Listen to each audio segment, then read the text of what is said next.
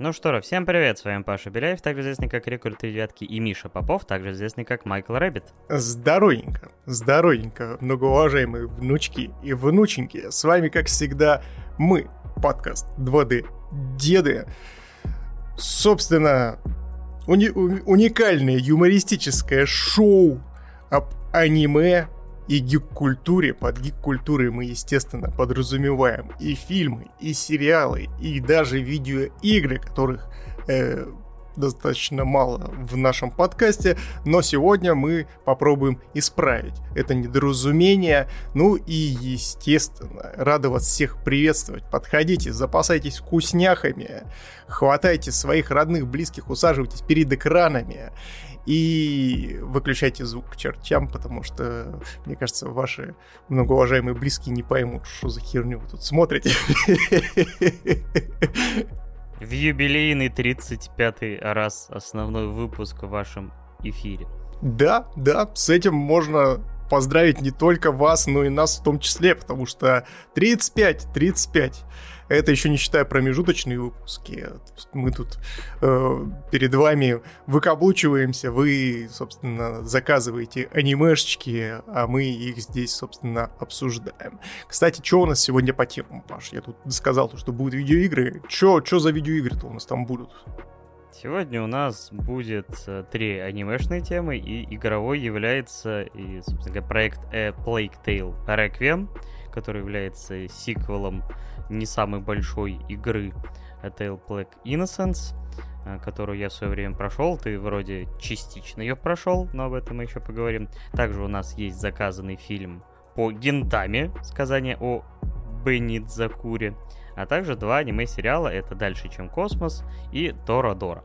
Ну а, так сказать, в прошлый раз вы нас так вообще побаловали, что э, мы решили сегодня внести небольшую, скажем так, правку в наш привычный э, выбор анимешек. Вы, как обычно, можете переходить по ссылке в восклицательный знак подкаст, э, выбирать э, анимешки, которые вы любите, топить за них, опять же, там, кидать донаты от 20 рублей и более. В прошлый раз вы нас действительно столько разбаловали, накидали столько денежек, что мы решили, что должны тоже как-то отплатить нашим дорогим подписчикам и донатерам.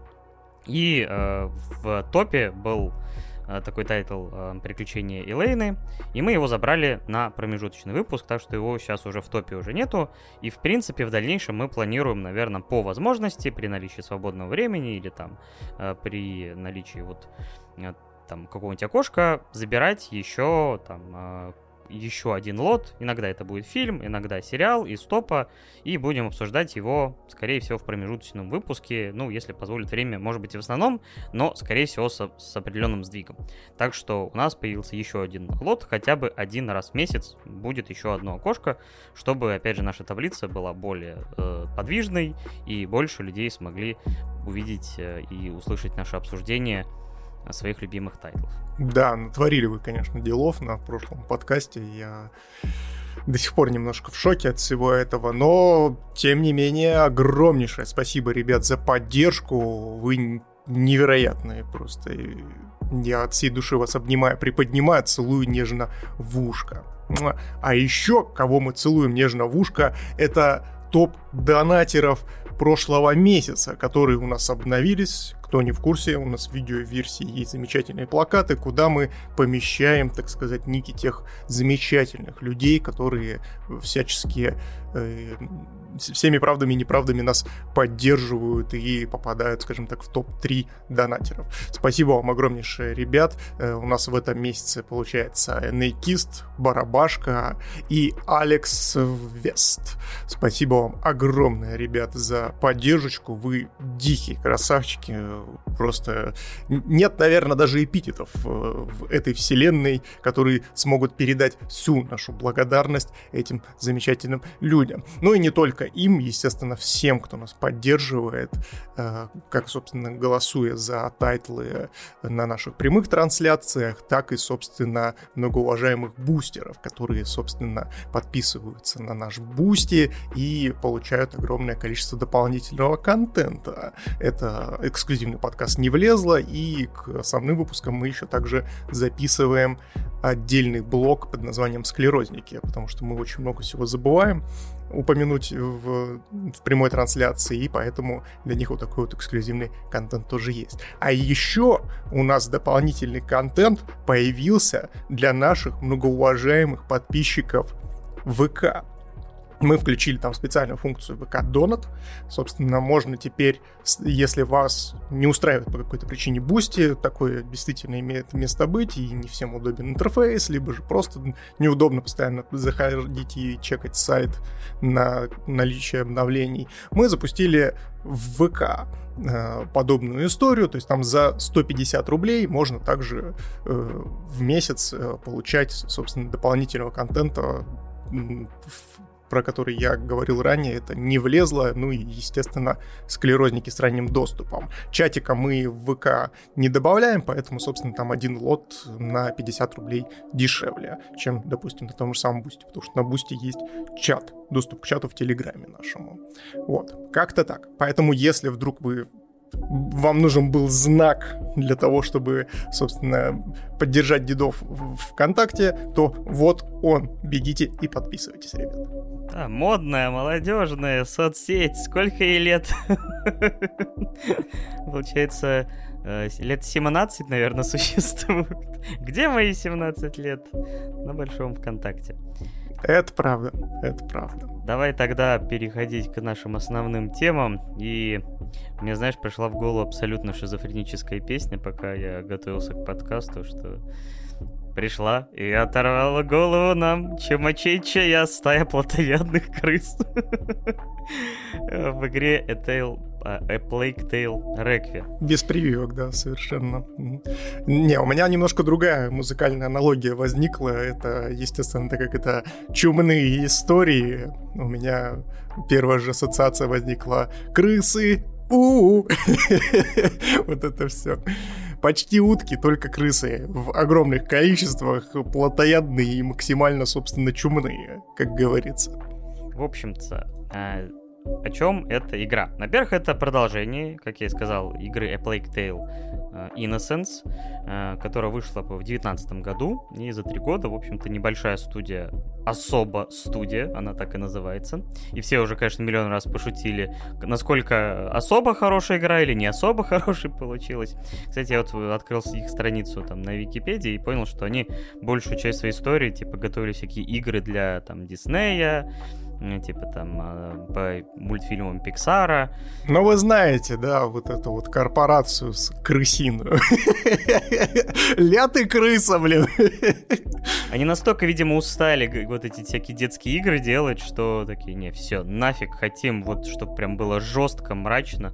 А в промежутке, кстати, между Plague Tale Innocence и Requiem они еще разработали Microsoft Flight Simulator. Замечательный, в который я так и не поиграл, но все очень-очень сильно хвалят. Студия небольшая, э, это было видно даже по финальным титрам этой игры, то есть э, это ни хрена не AAA проект, но забегая вперед, скажу, что я вообще-то удивился во многих критериях, э, как эта игра вообще выглядит, как она иногда, что себе позволяет. Но сперва я хочу тебя спросить, так как все-таки ты не играл в Requiem, ты сказал, что прошел, ну, прошел его на YouTube, как многие нынче. Э, но ты так или иначе играл в первую часть. Вот какие у тебя эмоции вызвала именно первая часть? Потому что я лично остался доволен, но видно было, что для это все-таки игра там не класса, опять же, самого высочайшего, она и стоила чуть дешевле. Ну и видно было, что и разработчиков немного, и там бюджета не хватает, и все, и все прочее. Но в целом я остался доволен. Но у тебя вот какие эмоции игра вызвала? Но вообще, если говорить про первую часть с подзаголовком Innocence, естественно, стоит заметить, что я вообще, знаешь, падок на подобного рода игры категории Б, потому что когда не хватает бюджета, студии начинают как-то немножечко по-другому выкручиваться, добавлять какие-то интересные механики, какие-то, знаешь, своего рода киллер-фичи, так называемые, свои видеоигры для того, чтобы сделать их чуть более интересными, и, возможно, это как-то, знаешь, преподнести как некий маркетинговый э, инструмент для продвижения. Естественно, в Blacktail этим самым маркетинговым инструментом э, было не только собственно, вот эти полчища крыс, которых они э, запихнули в видеоигру. Кто не в курсе, собственно, у нас э, есть такая альтернативная Франция, эм, действительно такая чернушная, э, на пороге чумы, естественно, и в городах, в городах там обитают прям полчища крыс, то есть там их просто тысячи, они как реально ведут себя как жидкость, ну то есть если вы думали, что коты это жидкость, то нет, полчища крыс в A Plague Tale Innocence это жидкость. Крысообразное состояние жидкости, что называется, потому что реально они ведут себя буквально вот как какое-то потоки, э, которые смывают людей, и заодно, типа, если ты попал в этот поток, от тебя останется один скелет, а потом этот скелет э, будет виден разве что в их жутких норах, гнездах. Кстати, игра действительно была чертовски мрачная. Это еще, знаете, было подогнан таким саундтреком, гнетущим, такими струнными, очень тревожными, очень грузными. И создавалось вот это, это э, скажем так, ощущение вот этого страдающего средневековья. И, в принципе, даже поначалу создавалось впечатление, что все это такое-такое довольно историчное. Но чем дальше ты проходил первую часть, ты понимал, что мало того, что крысы ведут себя как жидкость, э, и, в принципе, история ни, ни хрена не история, потому что пацан Гюго, которого наша замечательная Амиция защищает своего младшего братика, он э, болен не, некой болезнью, которая позволяет ему, ну, во-первых, он от нее немножко пытается не умереть, а во-вторых, э, на, обрат... на другой чаше весов он может иногда управлять крысами. Ну так, на пол шишечки пытается не умереть, конечно, с переменным успехом, я бы так сказал.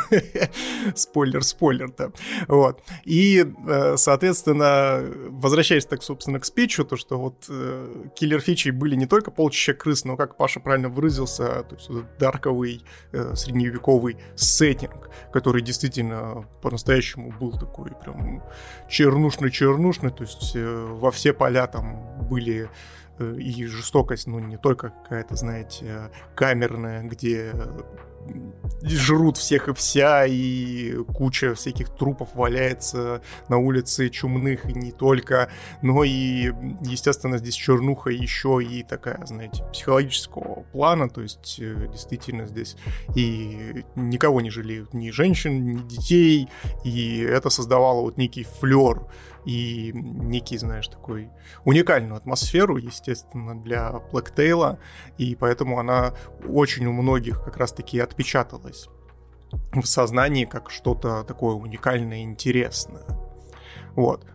То есть этот сеттинг, в принципе, не заезжен, поэтому мне вот уже на этапе анонса мне эта игра заинтересовала, и я поэтому, в принципе, э, с определенными оговорками получил от игры удовольствие, но этими оговорками, в принципе, являлся геймплей, который был, ну, не то чтобы максимально разнообразным, э, а игра была не то чтобы очень короткой, по-моему, все-таки часов 10 или 12 она проходилась, то есть, в принципе, довольно весомо, опять же, для небольшой команды. И геймплейные механики, ну, не всегда справлялись э, с разнообразием ситуаций, и э, поэтому вот, насколько я знаю, ты все-таки игру бросил как раз из-за этого.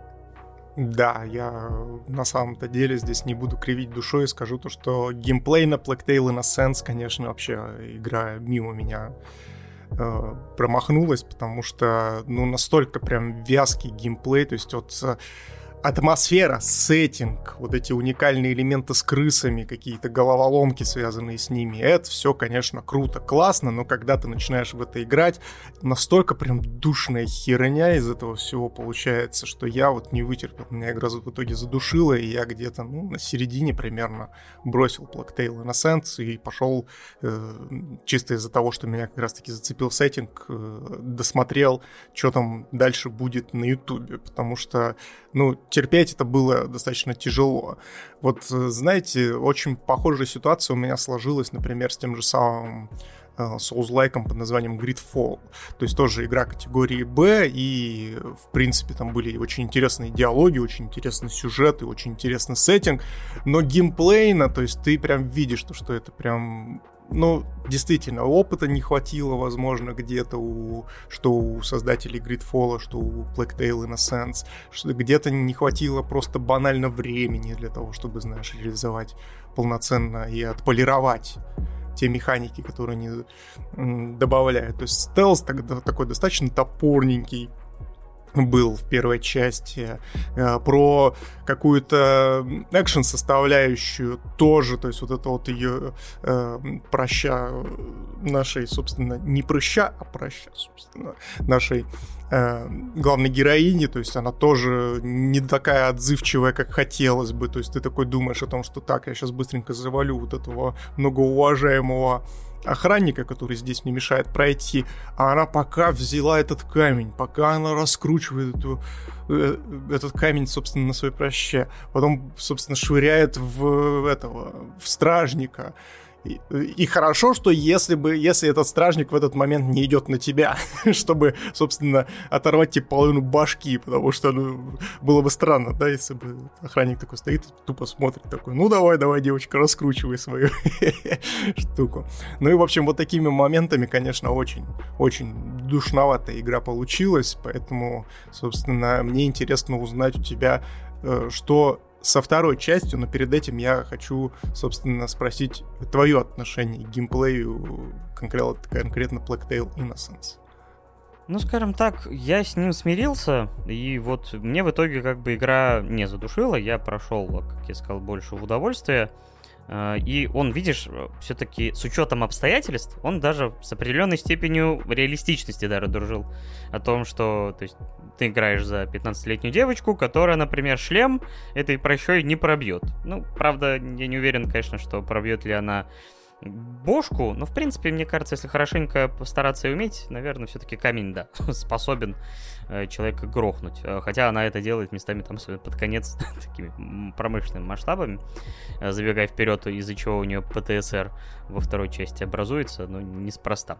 А вот, поэтому, несмотря на такой простенький геймплей, все-таки за счет вот именно каких-то атмосферных ситуаций, все-таки я прошел, ну, нормально, не заколебался, но мне было боязнь того, что если игра станет еще больше во второй части, смогут ли они разнообразить э, ситуации и как-то, ну, скажем так, разнообразить и геймплей, э, чтобы это все увеличенный хронометраж э, ложилось нормально.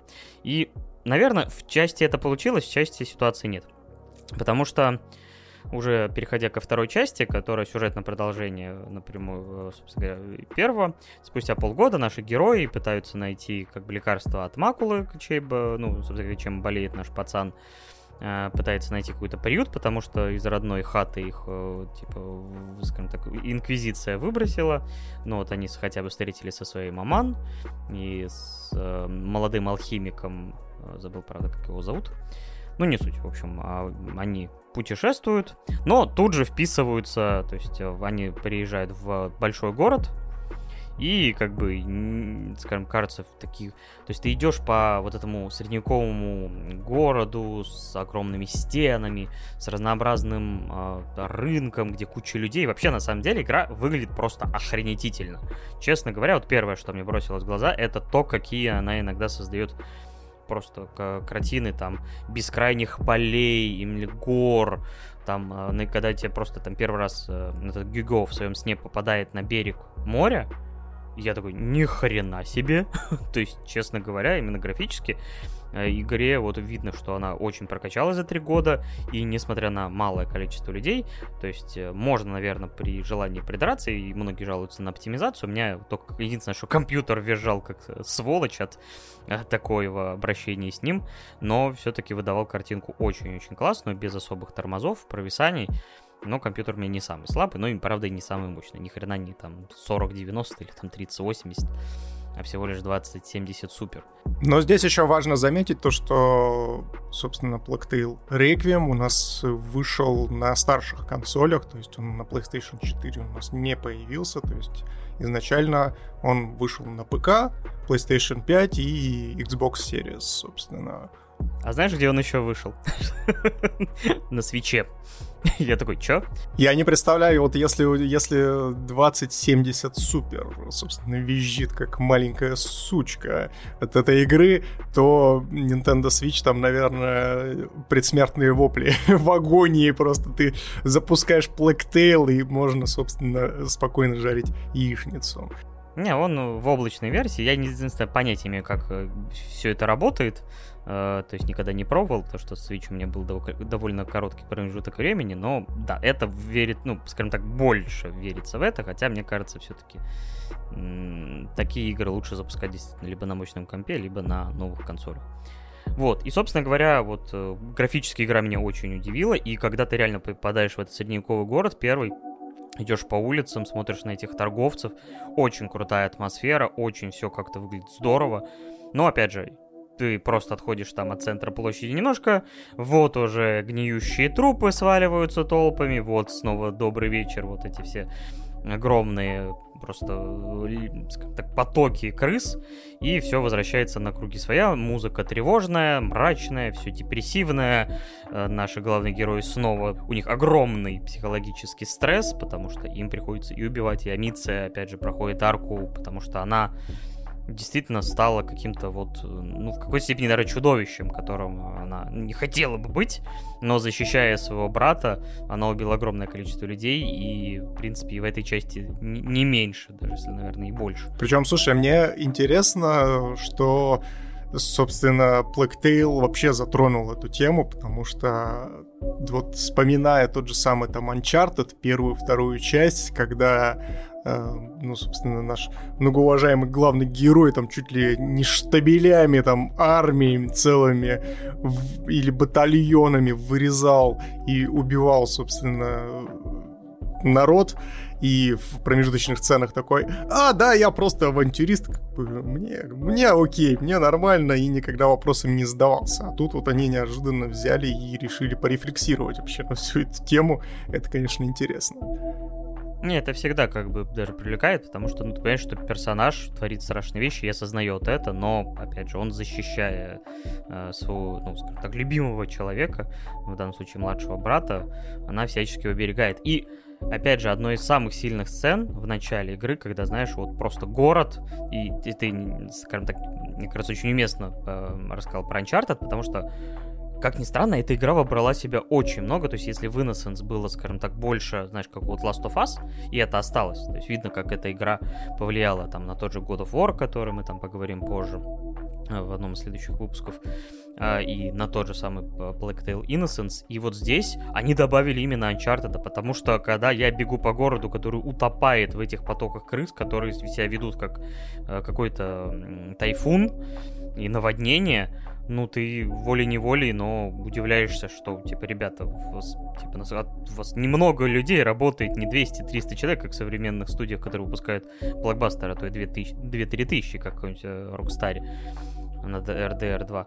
Ну, иногда постановка прям очень и очень масштабная, очень крутая. То есть тут, конечно, иногда ну, повторяются все эти сцены с убеганием от крыс, но то, что творится в кадре, это, ну, меня немножко даже, ну, как сказать, будоражило своей постановкой. И когда Паша говорит то, что там целые прям волны крыс, это вот прям не шутка вообще. То есть там действительно есть цунами из гребаных крысиных тушек, блин, которые не, не просто, знаете, какой-то серые массы на тебя, а они там все извиваются, что-то там какие-то у них там хвостики, знаешь, постоянно дрожат, они там пикают и так далее и тому подобное. Ух, э, все, кто боится крыс, мне кажется, в эту игру вообще на расстоянии пушечного выстрела не зайдут.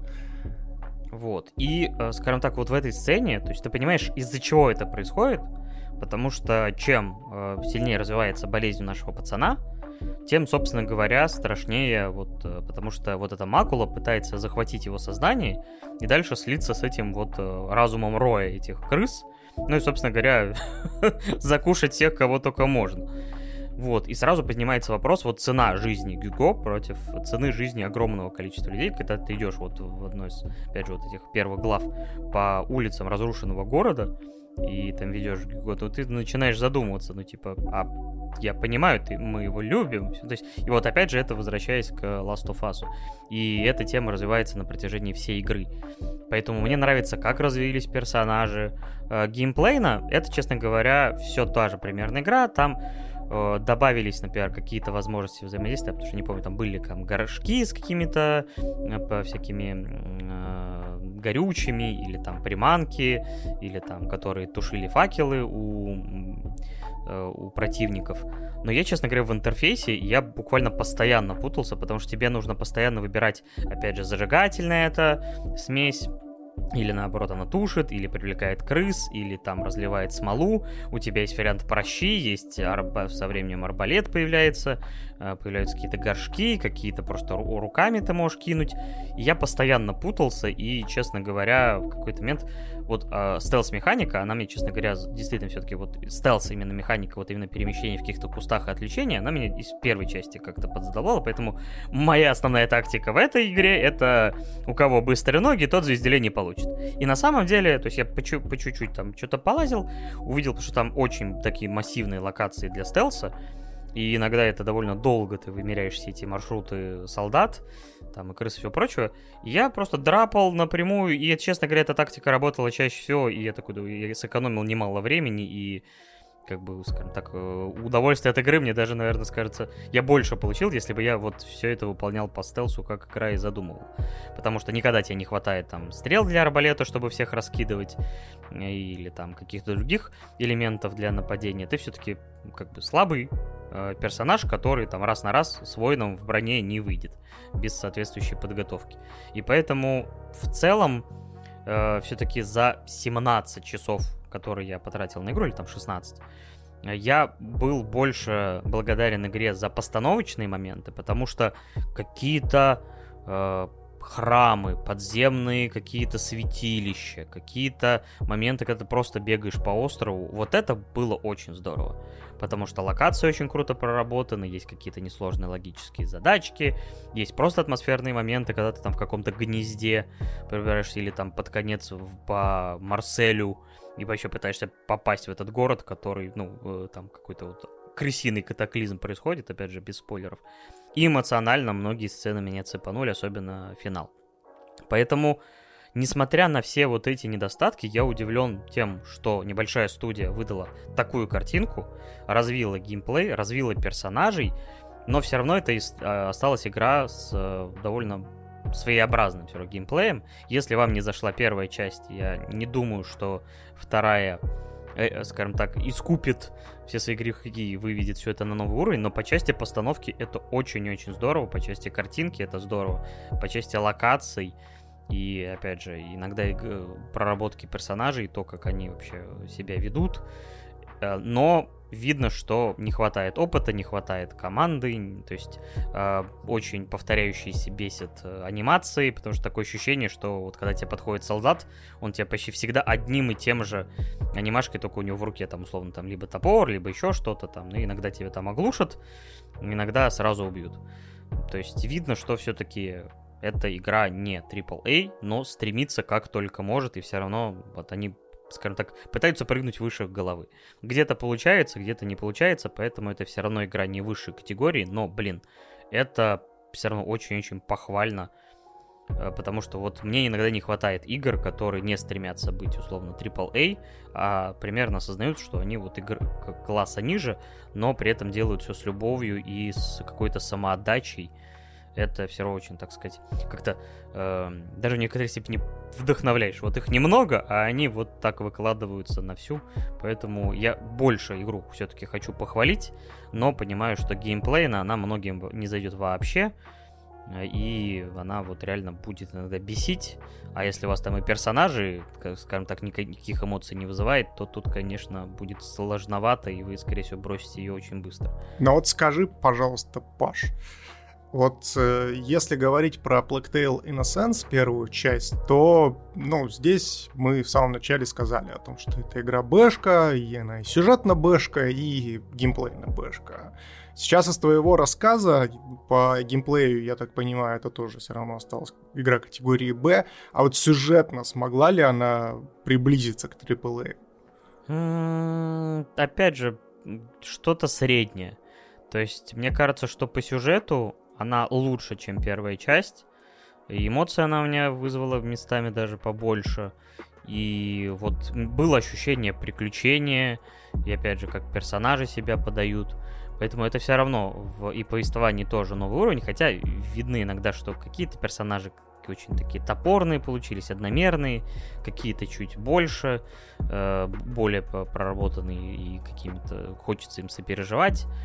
Но вот видно, что они стараются, но где-то получается, где-то нет.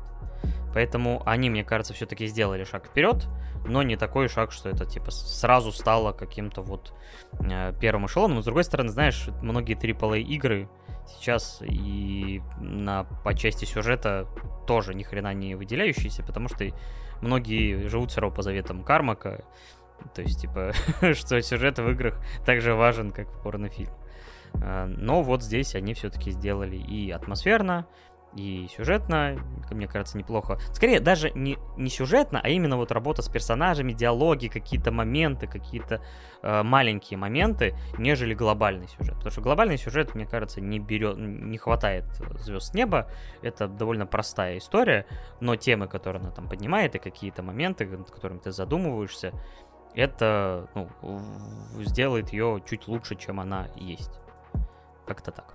Ну, то есть, э, собственно, многоуважаемая французская студия особо, она все-таки делает небольшие шажки в сторону того, чтобы развить все-таки франшизу Blacktail в что-то большее, чем то, чем она стала после Blacktail Innocence.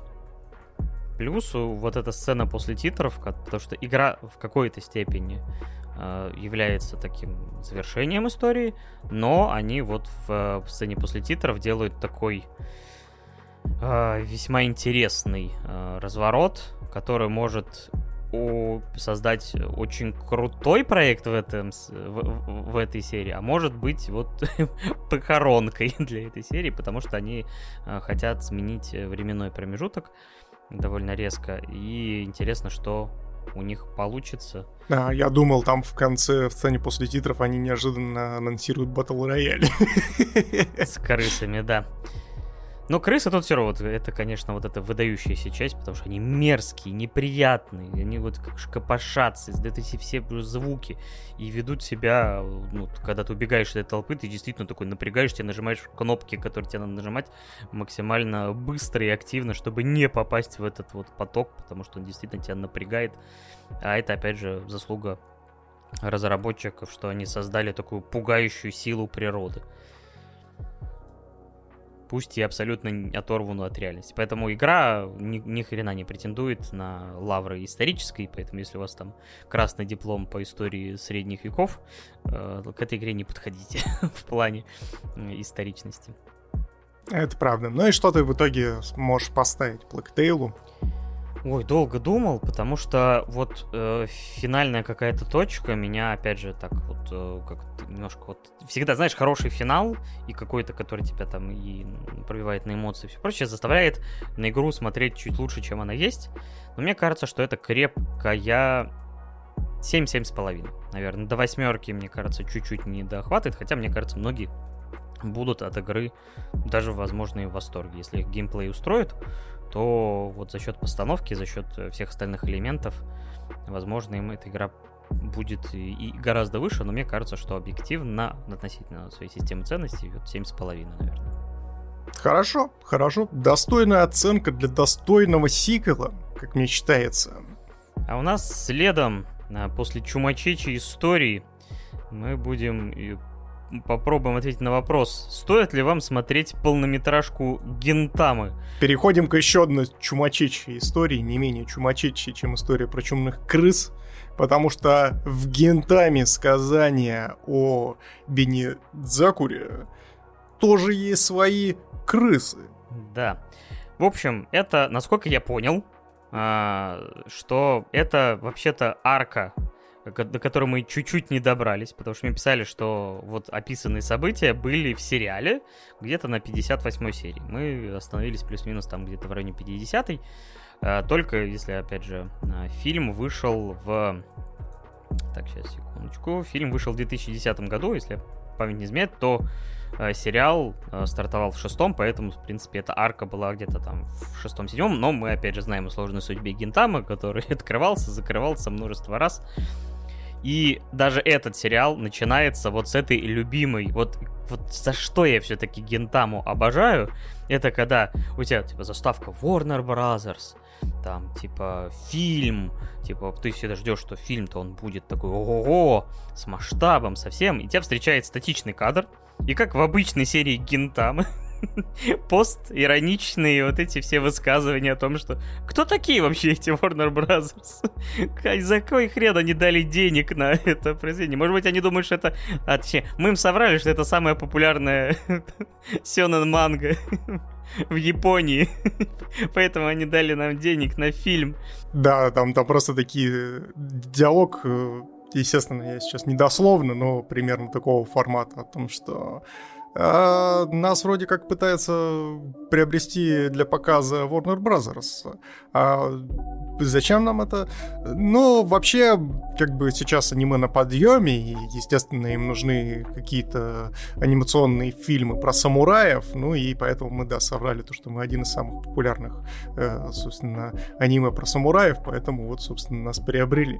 Да, и вот я, честно говоря, сидел и снова ухахатывался, но потом, все-таки, когда наконец-то там с третьего или четвертого раза проект наконец-то запускается, а, история немножко берет другой немножко тон. Э, само собой, никуда не уходит юмор, но, честно говоря, э, все-таки большая часть событий в этом э, фильме полнометражном имеет такой гораздо более серьезный, мрачный, кажется, вот, в принципе, таким, наверное, изначально он загадывался, потому что, насколько, опять же, мне много раз рассказывали, изначально Гентама, собственно, планировался вот такой серьезной драмой про то, как, типа, там, про то, те времена, там, стыка времен, эпох в Японии, но потом, типа, создатель что-то психанул и создал то, что создал, и то, что мы полюбили. Но это не отменяет, опять же, какого-то глобального сюжета, потому что Япония оккупирована инопланетянами, и они имеют, э, то есть, э, даже тот же самый Гентоки, наш главный герой, он когда-то был э, самураем, который... Погоди, погоди, погоди, погоди. Что ты рассказываешь? Что ты рассказываешь? Скорее всего, собственно, этот отрывок про полнометражку Гентамы будут слушать фанаты Гентамы. Поэтому вот эта вся предыстория про там пришельцев и тому подобное нафиг никому не интересно. Давай сразу же к делу, короче, переходим. Вот. Я все еще хочу продать этот фильм теоретически и тем, кто вообще про Гентаму э, знать не знает, потому что возникает вопрос, потому что иногда, знаешь, фильмы, они такие сбоку припеку, и задается вопрос, типа, можно ли посмотреть этот фильм, допустим, после этого начать смотреть сериал. Наверное, нет. Сразу отвечу. И мы на этом, наверное, закончим. Да, на этом мы и закончим. 10 из 10 Гентама сказания о Бенизакуре. Переходим к следующей теме. Вот э, дальше, чем космос. Поехали. Мы слишком часто используем этот прием. Паша, нам нужно укорачивать выпуски. Нам нужно срочно укорачивать выпуски. Нас никто не слушает, потому что мы с тобой по два с половиной часа, по три часа, блин, звездим э, и льем воду бесконечно. Это, это моя реплика. Мы сейчас в гентам превращаемся. Это то, что происходит э, каждый раз после записи подкаста, типа. Черт, мы опять наговорили три часа. Забегая вперед, у нас, типа, на днях, там, в ближайшую там недельку другую выйдет ова выпуск про аниме осени, и чтобы вы понимали, он длится три часа. ну, по крайней мере, на момент именно записи. так что да, это наша любимая проблема, то, что мы очень любим поговорить. Ну, ладно, рассказывай это сам про Гентаму, такой умный. да, короче, у нас есть Гинсан, он крутой, какой-то появляется неожиданно самурай, убийца настоящий, который начинает других самураев вырезать. Ну и, собственно, начинается... Проклятым мечом. Да, да, максимально проклятым мечом, как потом узнается то, что это даже не просто проклятый меч, а это неожиданно, не забываем, что Гинтам это у нас э, это все-таки про будущее, про альтернативную вселенную, где, собственно, есть и звездолеты, и полеты в космосе, и инопланетяне и тому подобное. Это меч, который наделен искусственным интеллектом, а конкретно нейросеточками. Вот вы думаете, что ваши вот эти нейросеточки, они только картинки могут сейчас генерировать. Ага, конечно. А потом вот ты возьми такую нейросеточку в меч в строй, и все, и пошло-поехало. Короче, этот меч самообучается, копирует чужие техники. Отсылает все это к Акере. Да, при этом нагло плагиатит Акеру. И, соответственно, э, у нас э, есть несколько сюжетных линий, так сказать, э, в одной происходит расследование, который, в, в котором, собственно, наши главные герои пытаются узнать, что это, собственно, за убийца и его всячески поймать, а с другой стороны, собственно, рассказывается немножко про предысторию Гинсана, о том, как он там вместе со своими друганами обучался и чему они, собственно, научились в конце. На самом деле это такой очень сумбурный пересказ, там достаточно интересные есть моменты и посылы с позиции того, что, что есть самурай, э, собственно, и какой, и какой у него путь, потому что, как мы знаем, у настоящего самурая нету цели, у него есть только путь. Вот. Ну и на базе этого всего происходит замес, короче. И по части замеса, знаете, вот это оправдывает свою полнометражность, потому что когда вот все вот эти герои сходятся в одном месте, прилетают космические пираты, э, самураи одни, самураи другие, и все это оказывается в одном кадре, вот экшен, честно скажу, вот такого экшена в Гентаме в сериале не было и в помине, потому что он очень круто поставлен, вот эта сцена под э, бодрый рок, мне вообще выделилось прямо в память залезло, то есть такой прям ух, не зря, в принципе, посмотрел полнометражку. Все это перебивается шутками про лоликонщиков-феминистов. Э, Элизабет, которая спасает своего ненаглядного э, Кацуру. И прочее, и прочее, и прочее. Вообще-то, вообще-то, вообще-то не педофил, а феминист, которому нравятся дети. Господи. Да, максимально осуждаем на всякий случай, но это вообще восхитительный персонаж, я не знаю. И самое классное, что в этой полнометражке мы получили то, на что я сетовал в предыдущем нашем эпизоде подкаста, где мы обсуждали как раз-таки с 25 по 50 серию Гентамы, что мне не хватало сюжета. Мне не хватало сюжета такого, знаете, прям глобального, большого и связанного, потому что Гентама, он конечно, бесконечно классный в э, своем самопознании, настолько он преисполнился, что, собственно, пихает и отсылки везде и вся, и самые ироничными всякими высказываниями, э, максимально насыщен, но при этом за счет вот этого всего происходит ощущение некоторого сумбура всего происходящего, из-за, и из-за этого теряется вся нить повествования. И мне вот этой нити не хватало, и тут они, собственно, в, как раз-таки в этой полнометражке наконец-то дали деду то, что он захотел, и при этом самое, что классное, не потеряли всей сути гентамы, то есть осталось все равно шутки, остались отсылки.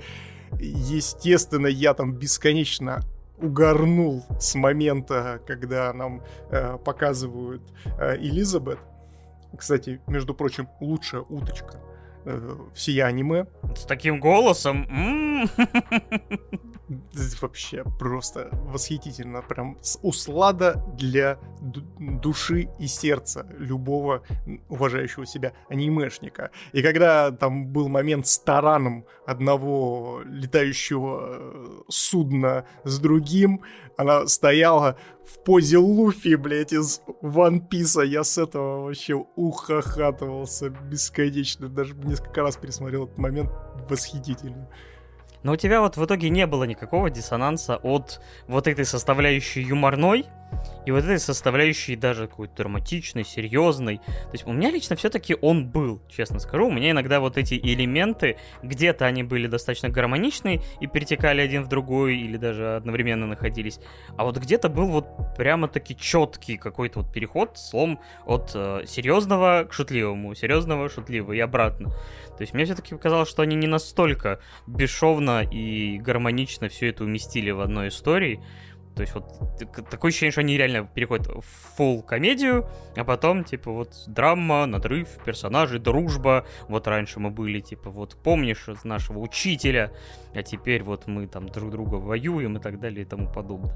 Но вообще, вообще, если прям говорить э, честно, то конечно, конечно. То есть, когда тебе наваливают сюжет, а потом неожиданно переключаются на хихоньки да хахоньки, это, конечно, выбивает из контекста, выбивает из погружения, но при этом, при всем, я не скажу то, что... Ну, то есть, видишь, мы с тобой знаем Гинтаму, то есть мы посмотрели 50 серий этого замечательного аниме, и мы знаем, чего от него ожидать. То есть это действительно фильм для фанатов. То есть если ты фанат, то... Ну, или, по крайней мере, знаком вообще с этим произведением не понаслышке, а, так сказать, сам, сам видел, сам смотрел, сам воевал, как говорится, и э, тебе с этим вообще ок. Ну, то есть я Э, меня это, конечно, коребило, меня это немножко выбивало, но я прекрасно давал себе отчет о том, что это Гинтама, и он вот такой. То есть прими его такой, какой он есть, как говорится. Вот. Такой, знаешь, э, твой с одной стороны, какой-то родственник, да, который очень любит пошутить, но при этом все равно, ну, блин, да, судьба у него, конечно, трагичная. Но при этом каждый раз, когда ты начинаешь э, хохмить... Да, и он не может остановиться даже на похоронах. Да, такой подойдет, что-то постучит э, по гробику такой, э, Чё, как там, на той стороне? И все такие, а, это дядя Гин. Гин сам. Васильевич. Господи, да-да-да. Тут только откинулся из ПНД, психоневрологического диспансера. Замечательный, душевный мужик. Да, и при этом все его любят и принимают таким, какой он есть. И Гентаму мы уже за эти там 50 э, серий тоже в какой-то степени полюбили. Э, и фильму я был, в принципе, рад, потому что с этими персонажами уже, конечно, при приятно проводить время и с их вот этими э, Кагурой-чан, э, кстати, опять же, забавно, мы чуть позже к этому вернемся. Э, так как я смотрел сначала Торадору, а потом э, Гин, э, Гинтаму, то голос-то у карманного тигра и, и у Кагуры-чан один и тот же, поэтому немножко так в, голове, типа, переключение было, хоть я Торадору в, в, в озвучке смотрел, но голос там прорывался. Поэтому забавный момент всегда с сейв. Да, да.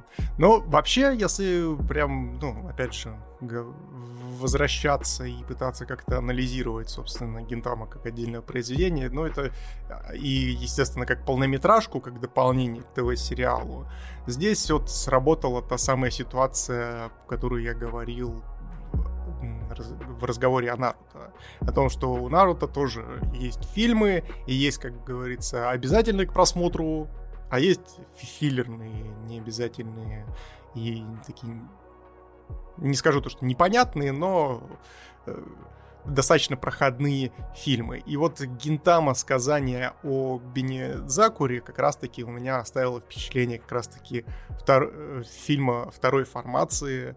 То есть он абсолютно не обязателен, но если вам хочется больше Гинтамы, то вам бесконечно это зайдет. Лучшее, что есть, собственно, в этом э, фильме, это его начало, про которую мы проговорили, и его концовка. Господи, какая здесь разрывная концовка. Это просто охереть. Я с этого момента сидел и не мог перестать кричать в экран. Где ты еще увидишь Вор Сана и Нер Сана, которые братья Вор и Нер. Мы узнали, что вы не, нас, не самый популярный э, сериал про самураев. Вы нас обманули. Мы разрываем контракт. вот это все. Да, это настолько восхитительно. Или когда нам показывают, собственно, трейлер второго фильма в конце, собственно, этой полнометражки. И нам показывают главных героев, которых даже в этом трейлере вообще не упомянули. Они такие, стоп, погодите, какого хера? И тут заходит, собственно, э, главный герой следующей полнометражки. Такие, ну, вообще-то, ребят, мы тут главные герои в этой следующей полнометражке будем, поэтому, сорян, извиняйте, как бы... Просто появляется трейлер продолжение, типа, про Шинсенгуми, и просто показывают, а вы что думали, мы просто будем в этом первом фильме, мы стояли и смотрели, типа, мы настолько бесполезны, поэтому следующий фильм наш. Такой, да пошли вы, я главный герой, я главная героиня, а я типа... А потом, а потом появляются другие герои, и начинается полноценный замес э, за то, кто будет, собственно, главным героем следующего полнометражного фильма. И в такие моменты Гентама сияет вообще какой-то невероятный вообще с, с светом юмора, и ты сидишь и просто думаешь, господи, вот, вот за это я вас э, ценю и уважаю, потому что столько бреда какой-то буфанады, типа, есть эти фанаты пожилых кошкодевочек и женщин в возрасте, нету таких! Это стандартный крик нашего Шимпачи, который постоянно вынужден комментировать весь этот бред. Да, в этом плане, естественно, для тех, кто вообще не знаком с аниме и только пытается приобщиться к этой культуре, можно, естественно, провести аналогию с тем, то, что Гинтама — это по факту то есть э, Дэдпул только в формате аниме, который, естественно, осознает себя в, как произведение, осознает себя как героев аниме и, естественно, всячески пытается вот на этом всем э, создать как можно больше гэгов и классных, самоироничных и крутых моментов. Да, так что, опять же, это произведение, которое является дополнением к основной Гентаме. Э, если вы смотрите Гентаму, вы, скорее всего, этот фильм э, либо посмотрели, либо, может быть, если пропустили опять же, если это все равно повторение событий, но более масштабном и крутом виде относительно сериала, я не знаю, мы еще пока не дошли, чтобы сравнить э, это, поэтому, когда на следующий раз закажут сериал, мы, может быть, скажем, вернемся к этому фильму, скажем, блин, ну вот в фильме это было покруче, или наоборот, типа, в принципе, смотрите сериал, а на фильм забить. Э, в целом, все равно, как отдельное произведение, э, с учетом, опять же, нашего опыта Гентамы, это клево, я ему все равно поставлю, наверное, баллов, наверное, семь с половиной, во многом за счет экшончика под конец, потому что вот все это отсылки к а- э, Акере с этим мечом, очень клево все это выглядит, и просто замес под э, музон, под конец на палубе, где они раскидывали этих инопланетянских пиратов, очень-очень здорово, и как-то прям бодро, и, опять же, необычно для Гентамы, где обычный экшен такой гораздо более приземленный. А ты что поставишь? Я от себя гентами сказания о Бенизакуре поставлю шестерку. То есть, да, действительно, это... Ну, то есть, если вы никогда не смотрели Гентаму, то конечно, проходите мимо, это вам ничего не даст, но я при этом вам советую все-таки, если вы любите э, юмор такой формации, как мы вот, собственно, ранее упоминали, посмотрите сериал. Посмотрите сериал, возможно, за первые 10 серий он вас за- настолько зацепит, что вы пролетите, собственно, Эм, от серии к серии со скоростью света. И в таком случае, да, то есть если вы вдруг фанат Гинтамы и по какой-то причине не смотрели, то бегите и смотрите. Это очень классное дополнение, которое прям очень круто своим там началом и концовкой э, выдает прикольных перлов. Ну и, естественно, вот эта арка переработанная тоже смотрится очень даже неплохо. Да, ждем продолжения сериала, когда мы до него доберемся, сами или с вашей помощью. А знавал ли ты такое аниме до момента, до недавних пор, как дальше, чем космос. Я, например, не знал, и я, честно говоря, думал по названию, что это про космическое путешествие. А хрен там плавал. На самом деле это рассказ о четырех школьницах, которые в какой-то момент по стечению обстоятельств направились в Антарктиду. И сейчас мы расскажем, собственно, какого хрена они там забыли. Значит, это аниме от студии Madhouse, так что за визуальную сторону вопроса можно не переживать. Именитая крутая студия занималась этим. А, анимешка 18 года. И рассказывает оно, как а, изначально а, наша главная героиня Мари Тамаки хочет скажем так, принести в свою жизнь приключения, какие-то спонтанные поступки, потому что юность-то проходит. Ей сколько лет там, не знаю? А Антарктида себя сама не исследует.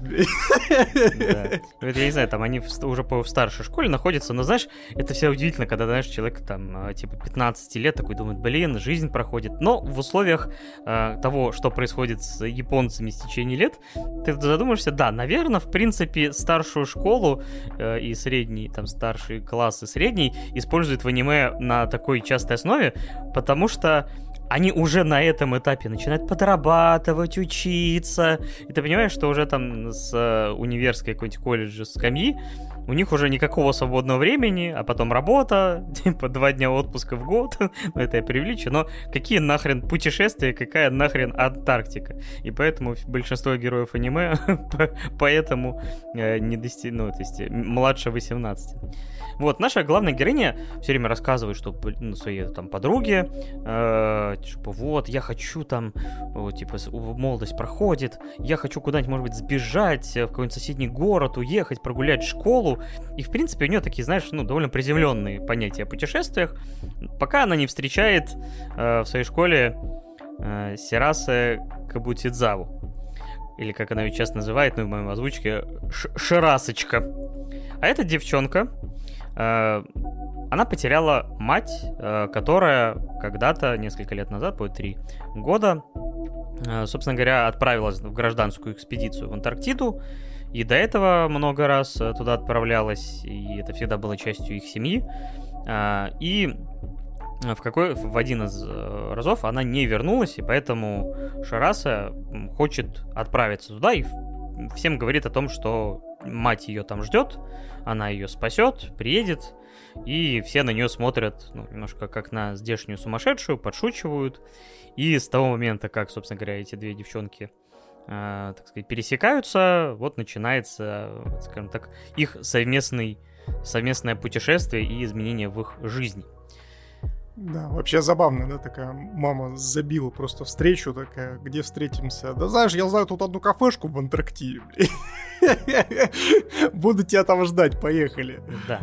И э, на самом деле мы довольно долго, скажем так, ну не то что вы спорили, но вот все пытались понять, почему название именно такое.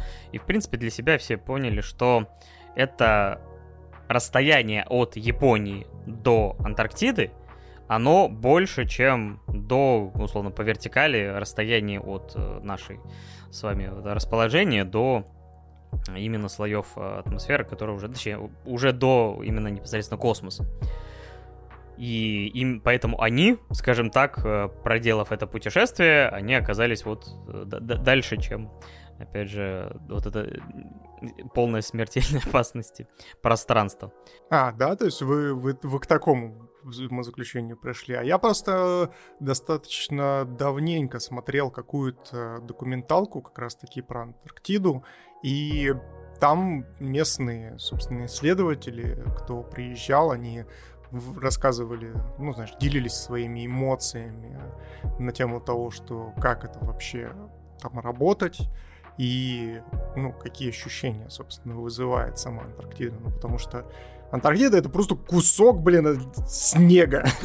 То есть я как сибиряк, я как сибиряк могу э, примерно представить, что это такое, и могу даже поделиться опытом, что такое, блин, жить в снегу 10 месяцев в году, блин. А. Вот.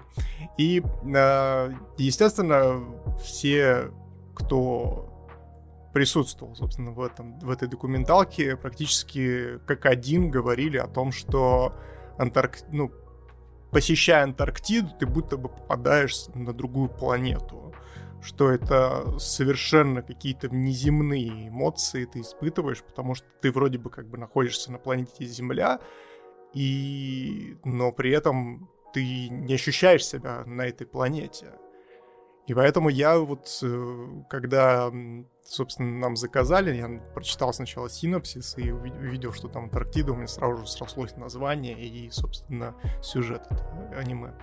Да, и в первой половине сериала, чтобы вы понимали, Антарктида там появляется именно в кадре, где-то во второй половине сериала. Большую часть времени, собственно, наши героини либо начинают готовиться, ищут возможность, собственно говоря, туда отправиться, там, э, у кого-то работа, у кого-то учеба, и, в принципе, не, не хотят их, в общем-то, брать. Э, Шарас вообще последние несколько лет работает и вообще скопила там по миллион йен, э, и э, чтобы попасть, им приходится там и заобщаться с здешним айдолом, которая должна отправиться в эту гражданскую экспедицию и вести оттуда репортажи, и здешнюю девчонку э, Хинату, которая, э, ну, скажем, бросила вообще школу и, скажем так, вот э, сдружилась с, ними и тоже решила, собственно говоря, отправиться. Вот кто из персонажей вообще вызвал у тебя больше всего интереса при просмотре? Или, в принципе, вот как именно как группу ты их воспринимал? Или все-таки вот какой-то архетип, судьба э, больше всего заинтересовал? Но если говорить в целом про персонажей, меня здесь персонажи немножечко бесили, если честно, своей какой-то, знаешь, э, вот этой детской юношеской наивностью, своей вот этой вот гиперактивностью и так далее и тому подобное, потому что ты... Деды ворчат, как обычно, на молодежь. Да, я, я, буду, я буду ворчать, потому что вот реально, то есть ты как взрослый самодостаточный дед сидишь, смотришь на то, что девчонки собрались, блин, в Антарктиду, блин, действительно в суровое место, суровую экспедицию, где действительно ну, там, нужны не просто, знаешь, даже какие-то физические э, данные для того, чтобы там побывать, но еще нужна какая-то, знаешь, моральная, эмоциональная закалка. И я на протяжении всего, всех вот этих 13 серий или 12, сколько их там, я до конца не мог поверить. То есть я сидел такой, вы, блядь, не готовы. Вы, вы, блядь, не готовы там побывать. Вы вообще не готовы к этому дерьму, блин. Потому что, ну, я на самом-то деле родился и вырос в городе Норильске. Это заполярный круг Красноярского края. То есть э, достаточно суровое место. Это далеко не Антарктида и далеко даже не какие-то там крайние северные широты, но это находится за полярным кругом, где северное сияние, где вечная мерзлота, где, собственно, э, есть полярная ночь и так далее и тому подобное.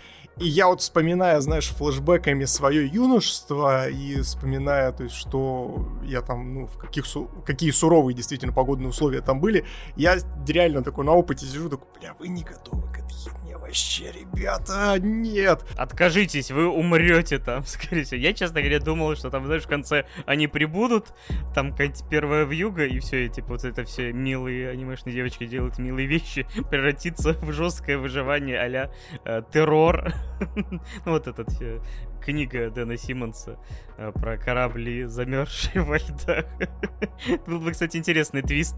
Да-да-да, одну из них заклюют пингвины, блин, вторая замерзнет где-то в снегах, отбившись от отряда. Я тоже даже что-то подобное ожидал от этого аниме, но, конечно, реальность оказалась более позитивный и прозаичный. Ну, как сказать, позитивный. Там концовочка-то э, берет за душу. Здесь я забегаю немножко вперед, потому что, ну, концовка меня прям очень растрогала. То есть я прям не ожидал. То есть э, это еще, знаешь, на контрасте, когда тебя бесят главные героини, и потом неожиданно ты сидишь с мокрыми глазами. Это, конечно, большая неожиданность была. То есть... Э, да, честно говоря, концовка, она не то чтобы она вот те моменты, которые тебя немножко так, э, ну, можно сказать, подбешивают, э, какая-то вот детская ребячность, но, по крайней мере, все произведение для меня как бы обрело смысл. Ты понимаешь э, персонажа лучше, почему он туда стремился, что он хотел найти, что он там нашел и что получил. Это все, ну, скажем так, вот, по крайней мере, именно линия Шараса у меня сложилась от и до. Вот, например, с, то есть я чуть Uh, то есть, скажем так, я могу, например, прокомментировать там Юдзуки, который вот здешний айдол. То есть, например, вот из-за нее было интересно там моменты, когда, знаешь, настолько ее там, типа, мама, родители делали из нее, типа, там, условно, айдола, ведущего, певца и все прочее, то есть с самого детства, что она лишилась при этом возможности просто общаться с людьми, потому что с ней даже сфотографироваться нельзя, потому что стоит только сделать селфи, и там, типа, там, запрещено каким-то контрактом это делать. То ли бесплатно, то ли в принципе. И ты ее хотя бы вот этот момент. Но ее роль в повествовании не такая уж большая с Хинатой, которая там столкнулась с каким-то вот э, условным а, буллингом, еще что-то. Кроме вот этого момента, когда она там, типа, вот она поехала в Антарктиду, стала условно здесь э, местной знаменитостью, и типа там на телемосте, когда э, просто включили э, связь с ее родным городом, пришли девчонки, которые ее типа там булили, да, это, конечно, довольно, ну, неприятный момент, но в целом, как вот комплексный персонаж, живой, для меня Хината все равно не сложилось. А вот с Шираса, вот, вот ее конкретно путь, э, то есть, честно говоря, такое ощущение, что это именно ее история, которая вот развилась добавлением вот этих персонажей дополнительных, как именно, чтобы они делали милые вещи, там, типа, вот Шараса там, типа, снимается перед камерой, дрожит, все слова путает, или они там начинают там неистово, что называется, умирать от морской болезни и прочее, прочее, прочее. Но корневая история именно ее. Но да, да, это так есть. На самом-то деле здесь что лукавить, да. Но здесь, видишь, здесь есть очень такой прям четкий посыл, который пронизывает все серии, все, собственно, сюжетные арки этих маленьких девочек. Это, собственно, история про свободу. То есть э, а, э, Антарктика здесь выступает, знаешь, вот как бескрайние просторы, в которых, знаешь, то есть ты выходишь вот на эту снежную гладь, видишь, что в одну сторону горизонта нет ничего, кроме снега, и в другую сторону нет ничего, кроме снега. И именно в этом месте можно почувствовать ту самую свободу, знаешь, от всего, то есть от городов, от людей, и, возможно, это тоже отчасти, знаешь, является аналогией космоса. То, что в космосе тоже нету ничего, и ты чувствуешь себя максимально свободным. То есть ты паришь в невесомости, а вокруг тебя банальная пустота и фатальная свобода. То есть ты в любую сторону, в любом положении можешь добраться и почувствовать, собственно, ту самую, знаешь, бренность всех вот этих, знаешь, вещей, которые тебя окружали в твоей повседневной жизни. И, естественно, здесь каждая девочка, она получается... Они действительно здесь все арки проходят, просто Э, как Паша правильно заметил, то что, ну, то есть э, та же самая Шираса, она проходит у нас, э, ну, такую более драматичную арку, поэтому кажется, то, что у нее там э, эта арка главенствующая. А на самом деле, ну, то есть тот же самый Айдол, то есть она хочет получить свободу от своих там родителей, тех же самых, которые ее натаскивали постоянно, свободу от, э, собственно, вот этого, знаете, психологического нагнетения того, что с ней раньше произошло. И вот с каждой девочкой примерно так. А, собственно, наша главная героиня, та же самая э, Тамаки, которая одна из главных героинь, ладно, будем называть ее так. Ну, она первая в сюжете, поэтому ее можно, главное. Да, и она здесь выступает э, по большей части как раз-таки как э, олицетворить, ну, она олицетворяет того самого, знаете, путешественника, у которого есть жажда новых открытий. И вот э, в ее понимании, то есть здесь Паша в самом начале очень правильную вещь сказал о том, что очень классно здесь ложится вся эта история, связанная со школьниками. Почему, собственно, аниме часто используют школьников в реализации каких-то э, сюжетов и так далее и тому подобное. Потому что действительно после школьной жизни, ну то есть стоит некий рубеж. Рубеж так называемой взрослой жизни э, где ты должен уже будешь становиться взрослым, принимать взрослые решения взвешенные, и, естественно, на тебя взваливается ответственность ответственность, которая э, иногда воспринимается как сковывающий фактор, естественно. Конечно, это говорит о том, что э, человек, скорее всего, безответственный, ему нужно, собственно, этот момент с психологом проработать для того, чтобы не воспринимать ответственность как сковывающий фактор. Но при этом, при всем, то есть вот э, наша одна из главных героинь как раз-таки здесь и выступает как, э, знаете, эм, вот этим двигателем, э, который вот стоит вот на этом перепутье, и нужно идти куда-то дальше, и она выбирает продлить свою свободу через путешествие, потому что именно, знаете, когда мы сидим вот в наших четырех стенах, в этих наших бетонных коробках, мы тоже чувствуем себя немножко угнетенными, немножко вспоминайте замечательный ковид, который заставлял нас сидеть дома, и люди там чуть ли не с ума сходили, потому что свобода передвижения, она тоже, это один из тех, знаете, как-то та самая тростинка, за которую люди часто хватаются для того, чтобы почувствовать себя свободными. То есть это куда-то улететь, что-то новое посмотреть, э, чему-то новому удивиться, возможно, и так далее, и тому подобное. И вот дальше, чем космос, он по большей части про это. То есть про то, как, собственно, юные девочки пытаются освободиться и вот, как говорится, ощутить вот этот I believe I can fly, I believe I'm touch the sky. Вот это вот все. Попутно столкнувшись вот с какими-то такими бытовыми сложностями, типа из разряда кто-то паспорт потерял, кто-то там а, опять же, их мне очень, знаешь, понравилось, потому что у тебя было просто миллион вопросов к их вообще подготовке, потому что когда они начинают физическую подготовку качать на корабле, ты думаешь, вы нахрен что вообще делали? Вы куда лети, плывете вообще-то? Это опасное место, и там вообще-то как бы, ну, мать э, Шарасы вообще-то закончила свой путь и все это довольно забавно. То есть, э, ну, правда, они едут, есть такой сдерживающий фактор, то, что они едут летом, ну, летом именно по меркам Антарктики, где температура там не сильно минусовая, поэтому они постоянно там в кадре либо без шапки, либо в какой-то легкой шапке, и ты все время такой думаешь, не, ну неужели там летом такая нормальная температура? то есть все равно возникает миллион вопросов. Не, ну вообще да, вообще да. То есть, ну, в северных широтах, то есть очень часто, когда именно солнце и безоблачная погода, то есть за счет отражения от снега, то есть прям жара невыносимая. То есть тебе прям хочется действительно раздеться. То есть э, так часто бывает, например, э, в Шергеше. У нас есть тут такой горнолыжный курорт недалеко от Новосибирска под названием Шергеш очень популярное направление, где катаются на сноубордах и лыжах.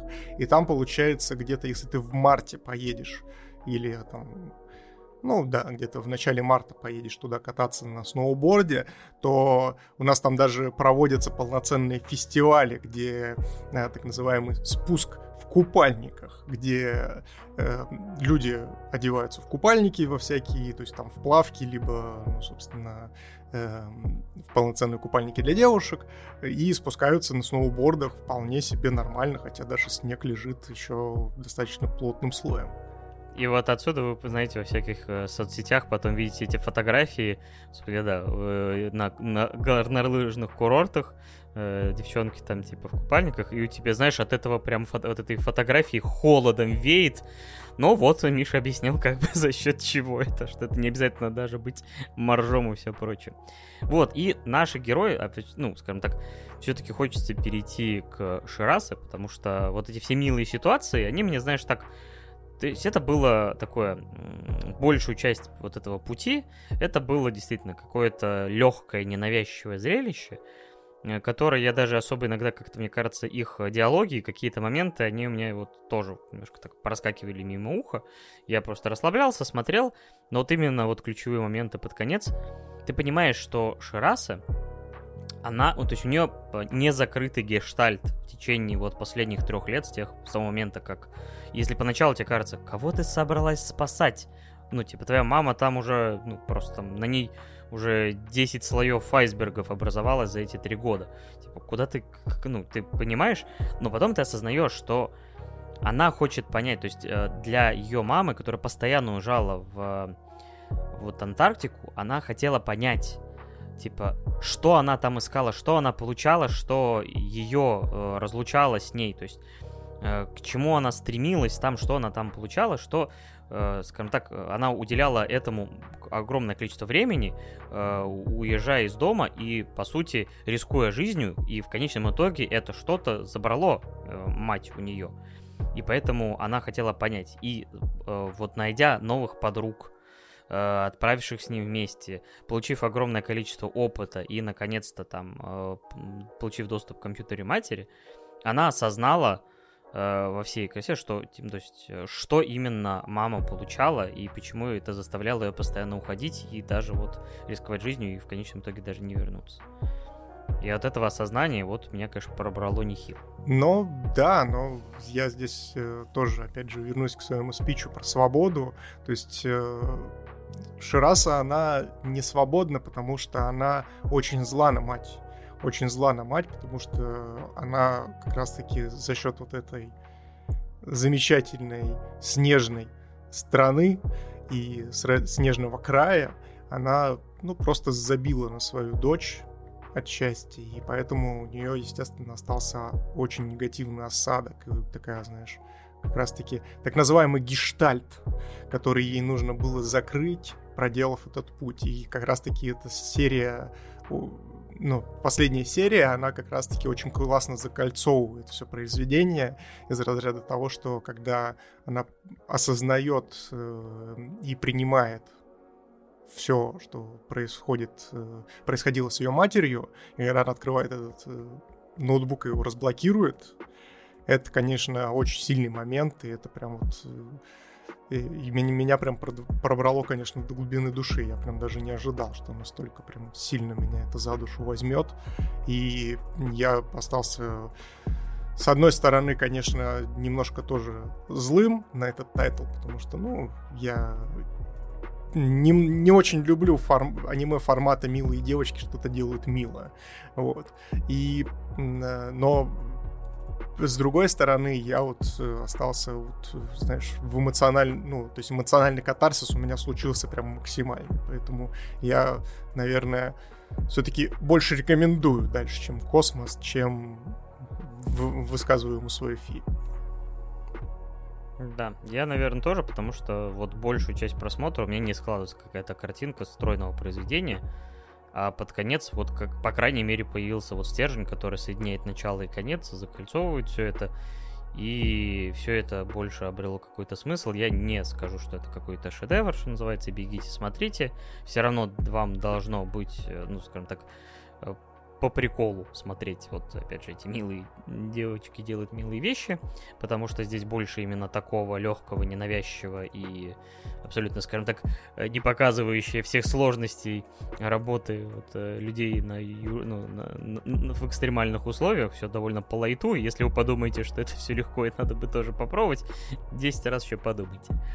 А, но это, по крайней мере, вот как-то немножко оправдало просмотр и как-то усилила эмоции, но все равно я, наверное, этому проекту больше 7 баллов, э, наверное, вряд ли смогу поставить при всем желании, хотя, наверное, люди, опять же, э, которым такой жанр ближе, они действительно, ну, скажем так, у тайтла, чтобы вы поняли, 8,5 баллов, и это довольно высокая оценка, хотя очень часто те тайтлы, которые в конечном итоге выводят на эмоции, они сразу становятся на много голов выше для людей, ну, скажем так, без этого катарсиса я бы, наверное, мне кажется, может быть, даже и там шестерочку поставил.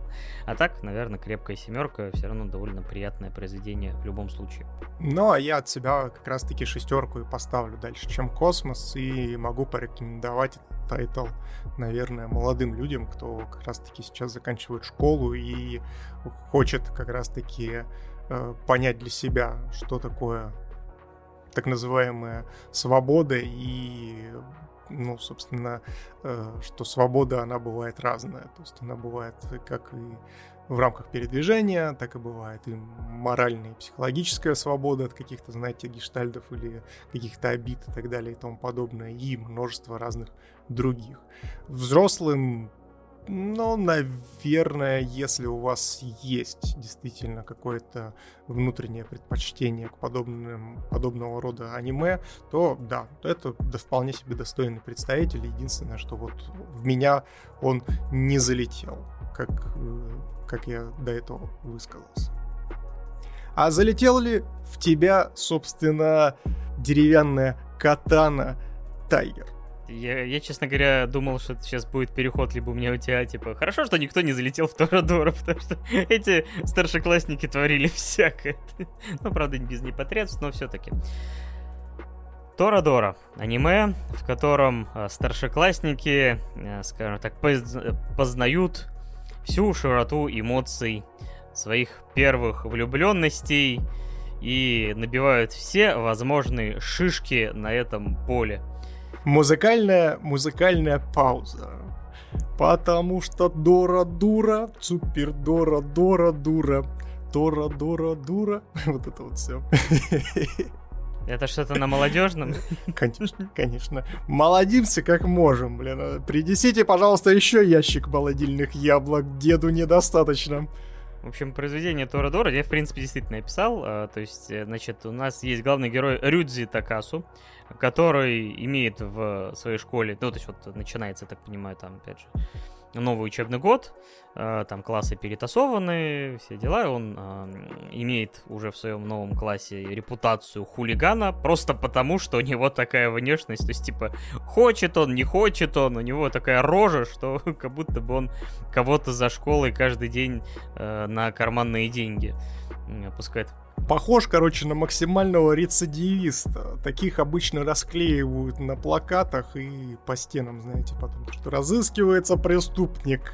Вот фоторобот, смотрите, и на каждый фоторобот наш главный герой, собственно, похож. Да, но не только его боятся здешняя молодежь, но и карманного тигра, э, которую зовут э, Айсака Тайга. И, собственно говоря, мне все время такой, Я думал, кстати, музыкальная пауза будет, может тац, быть... Тац, тац, тац, тац. Eye of a tiger. Именно так. Еще реально почти зовут, как название этой песни.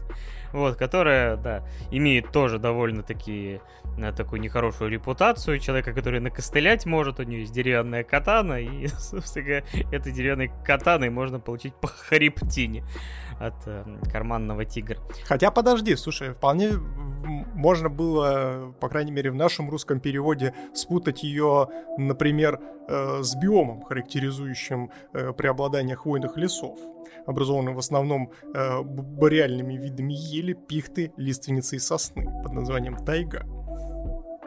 Ели, пили, вот это все. Да нет, на самом деле, да, я тоже постоянно себя ловил, что тайга бескрайняя, а здесь такая маленькая. Вот, собственно говоря, он еще учится с, со своим другом э, детства. Э, господи, так его зовут Юсаку Китамура. И что от, от внешне Китамура типичный, прям, знаешь, такой ботаник-ботаник, хорошо учится э, типа в этом, в работает в, точнее подрабатывает в школьном совете, весь такой правильный, но при этом по какой-то загадочной причине капец как популярен у девушек. Мне это просто разрывало шаблон, все про же обычно такой персонаж это там главный герой, которого типа никто не замечает. И он Аяш обычно, да, да, да. А тут наш главный герой, вот говорю, он хули, как сказать, э, парнишка с добрым сердцем, но с внешностью хулигана, который достал досталось ему от Батяни, который, возможно, там был не очень хорошим человеком, как минимум потому, что обрехотел школьницу. А, потому что, как мы в процессе выясняем, э, в принципе, мама у нашего героя, там, не знаю, женщина немного за 30, и кажется в первое время, что это вообще что он живет с сестрой. Тем более, что ведет она себя именно как какая-то очень молодая женщина. Просто периодически выползает, знаете, в, из э, своей спальни и такая а, чё, мы будем кушать что-нибудь? Хочу кушать. Давай, давай. Ну, корми, ну корми маму. Да, Такасу вы, так выполняет э, роль, в принципе, сам себе батя, сам себе мать, вообще сам себя воспитывает, готовит. В какой-то момент он готовит, не только, начинает готовить, собственно говоря, не только своей маме, но и выясняется, что э, Тайга живет в соседнем доме, буквально за окном, и как только они маломальски сближаются, сражаются на... Потому что он узнает, что она влюблена в Китамуру, а она, в принципе, узнает, что он влюблен в Минори, которую то, тоже, грубо говоря, подруга детства. Ой, ну и, собственно тихо, говоря, тихо, тихо. чтобы... Ты слышишь? Ты слышишь? Та-та-ра-та, та-та-ра-та-та, та-та-ра-та-та-ра. Си-Си, Мейсон, все дела, короче. Просто Санта-Барбара во все поля. Старые люди, да, узнали мелодию, которую ты сейчас исполнял. И если вам показалось этих многоугольников мало, появляется еще, говоря, э, подруга детства, еще и Китамуры, модель, э, и, собственно говоря, Амми Кавасима, которую все сразу же начинают там типа боготворить, все хотят с ней дружить, и она, как, например, в классе превосходства, на самом деле ни хрена неприятный человек, и Китамура сразу показывает э, Рюдзи, что опасно э, с ней водиться, потому что, собственно говоря, она довольно двуличная э, дама, и ее также не, э, Тайга не взлюбила, называя Чихуахуа. Как ты элегантно обошел слово мразота. Я вообще, я удивляюсь, конечно, твоей выдержки. А мне, знаешь, у меня с к ней отношение так за весь сериал какого-то четкого не сложилось, потому что она в некоторых моментах ведет себя очень по-взрослому. Иногда ведет себя, то есть разговаривает какими-то намеками постоянно. Что ты хочешь? Какие, как, как, в какую игру ты играешь? То ли ты в какие-то пятимерные шахматы играешь? Она такая, в Гутувар играем. Чё ты... Я, честно говоря, вот за весь, за все 25 серий так и не понял, типа, какая настоящая Ами. То есть, кроме того, что вот э, у нее есть, что называется, комплекс, что ей все говорят, что, что она хочет... Э, даже не понял. Люди из-за того, что она успешная и уже столько всего ее воспринимают более взрослой, а она хотела бы э, побольше быть обычной девчушкой, то ли наоборот она себя больше позиционирует и комфортнее чувствует себя э, выше и лучше других, э, говоря о том, что она типа там уже более опытная. Вот я ее так и не понял.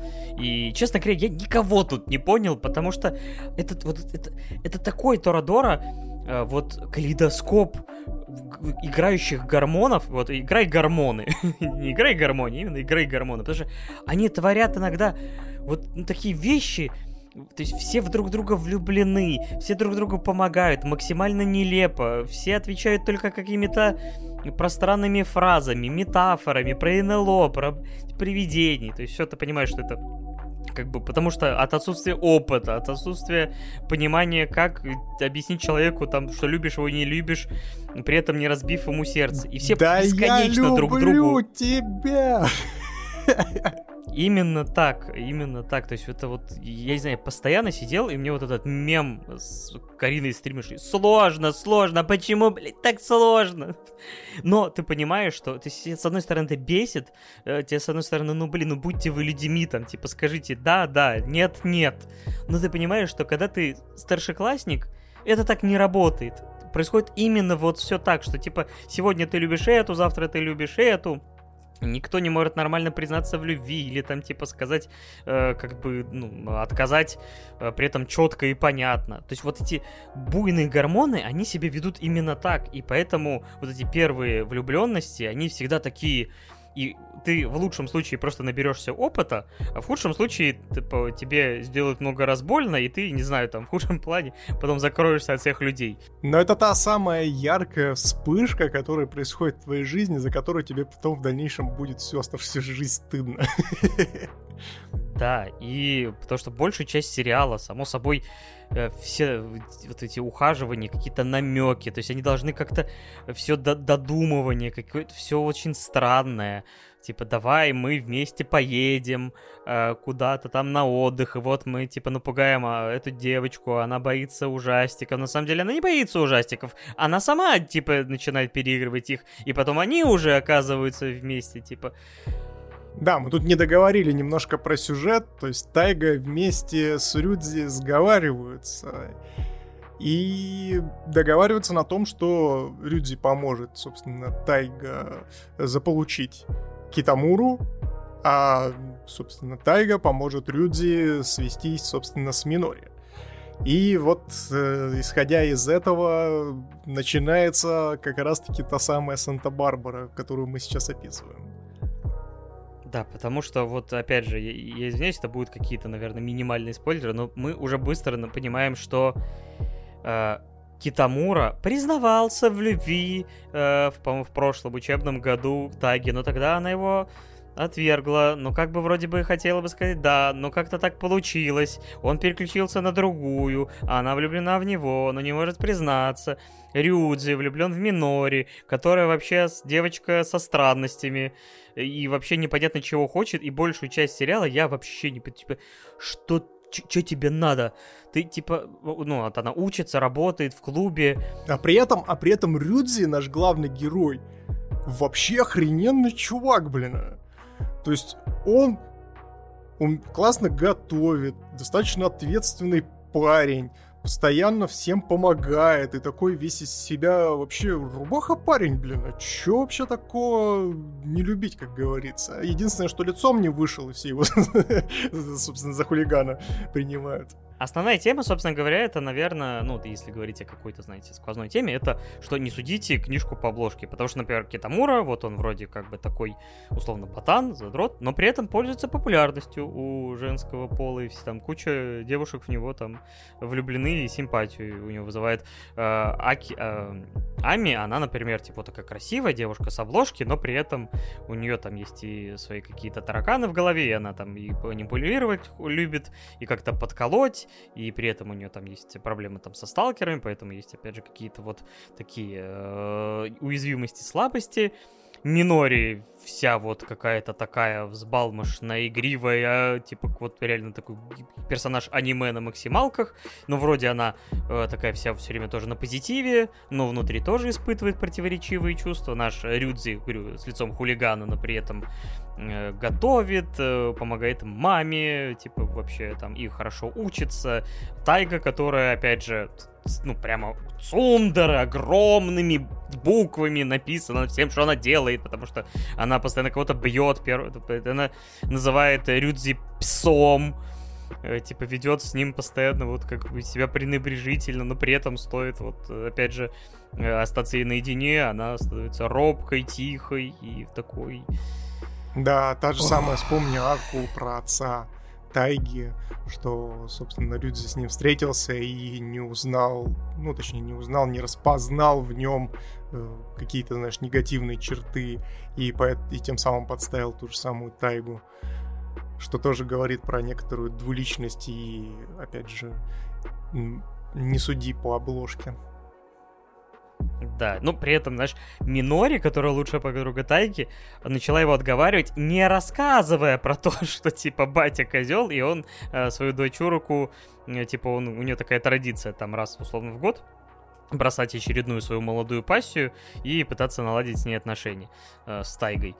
Она обиделась на него, при этом ничего не сказав, но благо потом сказав, что, блин, ну я тоже была не права, я тебе ничего не сказала, а обиделась. И Рюзи такой сидит, а, чё, кого? И так постоянно ты сидишь вот в этом состоянии. А какой тут финал? Мама дорогая! То есть вот э, ты привык ко всем этим, они начинают под конец как бы разбираться в своих эмоциях, и ты думаешь, ну вот и сказочки конец, так кто слушал, молодец. И они делают такую штуку, я не знаю, типа, то ли сейчас вешать планку спойлер, то ли, типа, оставить это для скромников. Давай просто без э, контекста. Как ты отреагировал на то, как решили поступить под конец Рюдзи и Тайга? Но вообще это достаточно такой, знаешь, безответственный поступок с их стороны был. И это, конечно, знаешь, э, очень спорный, короче, такой финал, но на самом-то деле я чуть позже, после того, как ты выскажешь свое отношение, я расскажу, почему он такой. Потому что там не все так просто, на самом-то деле. Да, может быть, ты распознал, потому что я в этом, вот в этой череде каких-то вот влюбленностей, недоговорок, типа «я люблю тебя», «нет, он любит тебя», э, думая, что любит э, тебя и, и все прочее, я утонул буквально. Мне все равно происходящее нравилось, потому что я осознавал, что это неплохое произведение, которое не знаю, что хочет сказать, оно именно идеально передает вот это вот буйство гормонов, э, первый вот этот опыт влюбленности, вот все эти какие-то, скажем так, буйство красок, эмоций, которые люди не могут скомпоновать словами, и у тебя бомбит из-за этого, потому что у тебя опыт уже как бы какой-никакой, но есть. Но ты понимаешь, что ну оно так и есть. То есть они идеально передают все, что происходит вот в этот период э, с молодыми, не сформировавшимися до конца личностями. И какой ураган внутри них э, все время бушует, и как сложно с ним справиться и им, и окружающим, и родителям, и учителям. Учительницы здесь вообще есть. Да, здесь, здесь стоит, кстати, сказать о том, что на самом-то деле мы вас всех обманули, и на самом деле Торадора это не Санта-Барбара про малолетних дебилов, а настоящая трагедия про судьбу одной одинокой 30-летней учительницы. Так, который... Да, я не собираюсь на вашу вечеринку, поэтому я буду э, изучать э, недвижимость, продажи недвижимости. Не потому, что мне никого нету и, типа, мне некуда идти, потому что это выгодно. Я такой, господи, да я тебя обниму, при том, что она наша вообще-то ровесница. Э, как и, собственно говоря, маман Рюдзи. Стоп, я даже постарше, по-моему. Не, мы у нас, по-моему, одногодки получились. Ну, в смысле... Но вообще я, кстати, очень удивлен тому, насколько точно они действительно отобразили как раз-таки вот этот э, период э, школьных взаимоотношений, о том, как, собственно, э, происходит общение. И здесь, в принципе, я могу даже так сказать, что э, несмотря на вот эту, вот, знаешь, идиотию действий, которые вытворяют герои, они при этом очень человечные. То есть я, по крайней мере, прям вот поверил, поверил в каждого из этого героя, и, и, и даже отчасти, знаешь, в некоторых из них узнал себя, например. И это, конечно, вообще что-то фантастическое в формате аниме такое воспринимать. Это, конечно, очень круто, и это огромнейший плюс Торадора. Я, по крайней мере, так считаю. Так что если вот сформировать, попробовать, ну, лично мое именно отношение, я получил удовольствие, мне было весело, но с каким лицом непонимания я местами вот обнаруживали, наверное, зрители, где особенно вот в финальных сериях, я такой, господи Иисусе, как, как вообще вы, ну, типа, как, как вы пришли к таким выводам? Но ты понимаешь, что в такой ситуации вполне возможно, что вот им это кажется максимально логичным, потому что тогда ты горяч на такие э, рубить все с плеча, но там творится, конечно, в последней серии такой какой-то вот... То есть, не знаю, мне немножко, знаешь, напомнило это почему-то сад... Э... Сад изящных слов. Да, э, изящных ног. Э, потому что там тоже, знаешь, кажется, что все идет вот к какому-то завершению, а потом хоп, и персонажи типа, а я тут, а она там, и типа, а вроде мы да, а, а нет, может быть, не знаю. И тут происходит примерно то же самое, и такой... Классно, но ничего не понятно. Очень сложно, очень сложно. Да. Так что я получил удовольствие, но это очень специфическое, поэтому у кого-то будет от этого произведения гореть невероятно. Но вот если как бы понять э, контекст и что хотели передать авторы, то это гениально. Так мне кажется, вообще будут гореть у всех, в принципе. Я не знаю, у кого может не гореть от этого произведения, потому что оно так построено для того, чтобы максимально как раз-таки наводить, ну, наводить вот эту смуту, суету ради суеты и, ну, отображать э, как раз-таки вот этот юношеский максимализм, который Просто ровесники, они могут, блин, ну прям жиза, круто, типа прям передали все. Хотя ровесники скажут, наверное, да не, у нас вообще точно не так, все мы гораздо лучше, что вы о нас думаете, мы вообще гораздо более старше выглядим. В смысле, старше себя ведем. А на самом деле все будет именно так, потому что когда вот ты в одиннадцатиклассник, ты думаешь, что ты знаешь о жизни все. Ты все повидал, лучше родителей вообще во всем разберешься, нахер эту учебу, нахер перспективы, женюсь. Нахер этих двух дедов, которые ведут подкасты, что-то тут пытаются учениями пихать.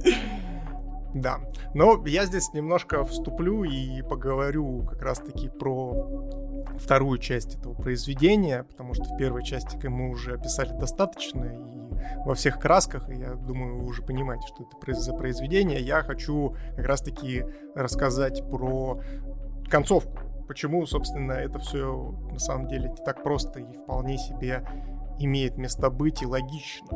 Потому что вторая часть Тора Дора, она рассказывает не про взаимоотношения и любовь как таковую, а она раскрывается с неожиданной стороны, что для меня еще даже в те времена, когда я раньше смотрел Торадору, то есть я не первый раз это аниме смотрю, вот, они, собственно, немножко, знаешь, так перевернули мое э, мироощущение и сознание, и сейчас, собственно, уже с некоторым опытом я еще раз это считал, и это все обросло определенными деталями, которые я сейчас расскажу. Вторая часть э, Тора Дора рассказывает нам о желаниях, потому что несмотря на то, что первая половина нам говорит о том, что не судите книгу по обложке, и что все, собственно, там кто-то применяет какие-то, примеряет какие-то маски, кто-то, собственно, не тот, кем является и так далее и тому подобное. У всего этого есть такая, знаете, очень неприятная черта, которую э, даже, ну, то есть молодые люди сохраняют за собой, унося ее уже взрослую жизнь, и все это прогрессирует в не самой приятной прогрессии и очень сильно людям портит жизнь. Это как раз-таки история с желаниями, о том, что ты должен разбираться и понимать, что ты хочешь, и делать по большей части именно то, что ты хочешь, потому что здесь главные герои, они грубо говоря, из-за этих гормонов, из-за юношеского максимализма, из-за вот этих вот масок, которые они применяют и пытаются казаться лучше, чем они есть на самом деле, они забывают одну простую вещь. О том, что они не приходят к реализации своих желаний. То есть тот же самый главный герой, у него синдром спасателя, и он как бы хочет э, всем помогать, хочет, э, естественно, быть так называемым решалой в этом мире для того, чтобы... Чтобы что? Чтобы что? Достигает ли он благодаря этому каких-то своих целей?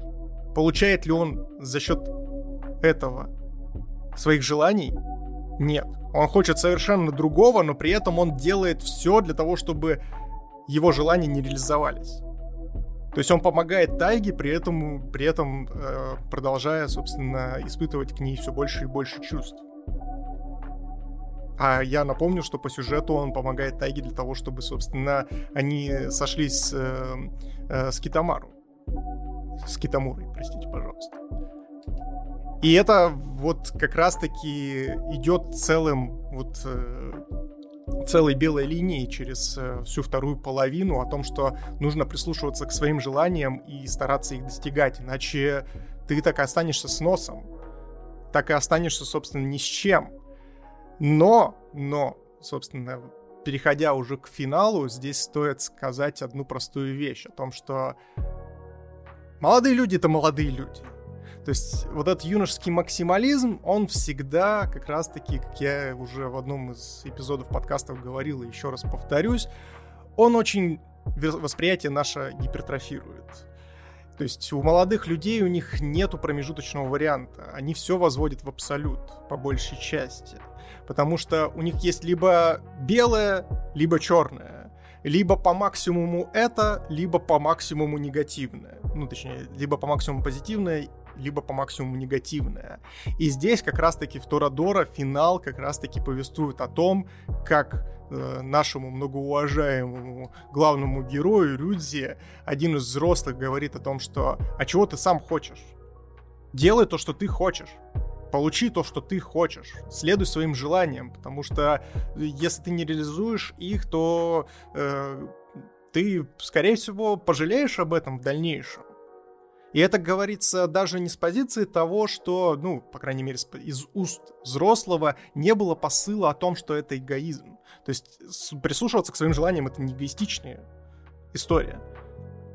Потому что, ну, то есть, как говорится, если ты всегда думаешь только о себе и преследуешь свои желания, то ты гребаный эгоист, ты постоянно будешь там э, жертвовать другими людьми и так далее подобное. Нет, не всегда это так, ребят, работает. То есть можно соблюдать баланс. И, естественно, взрослый человек, говоря Рюдзи про это, имел именно это в виду.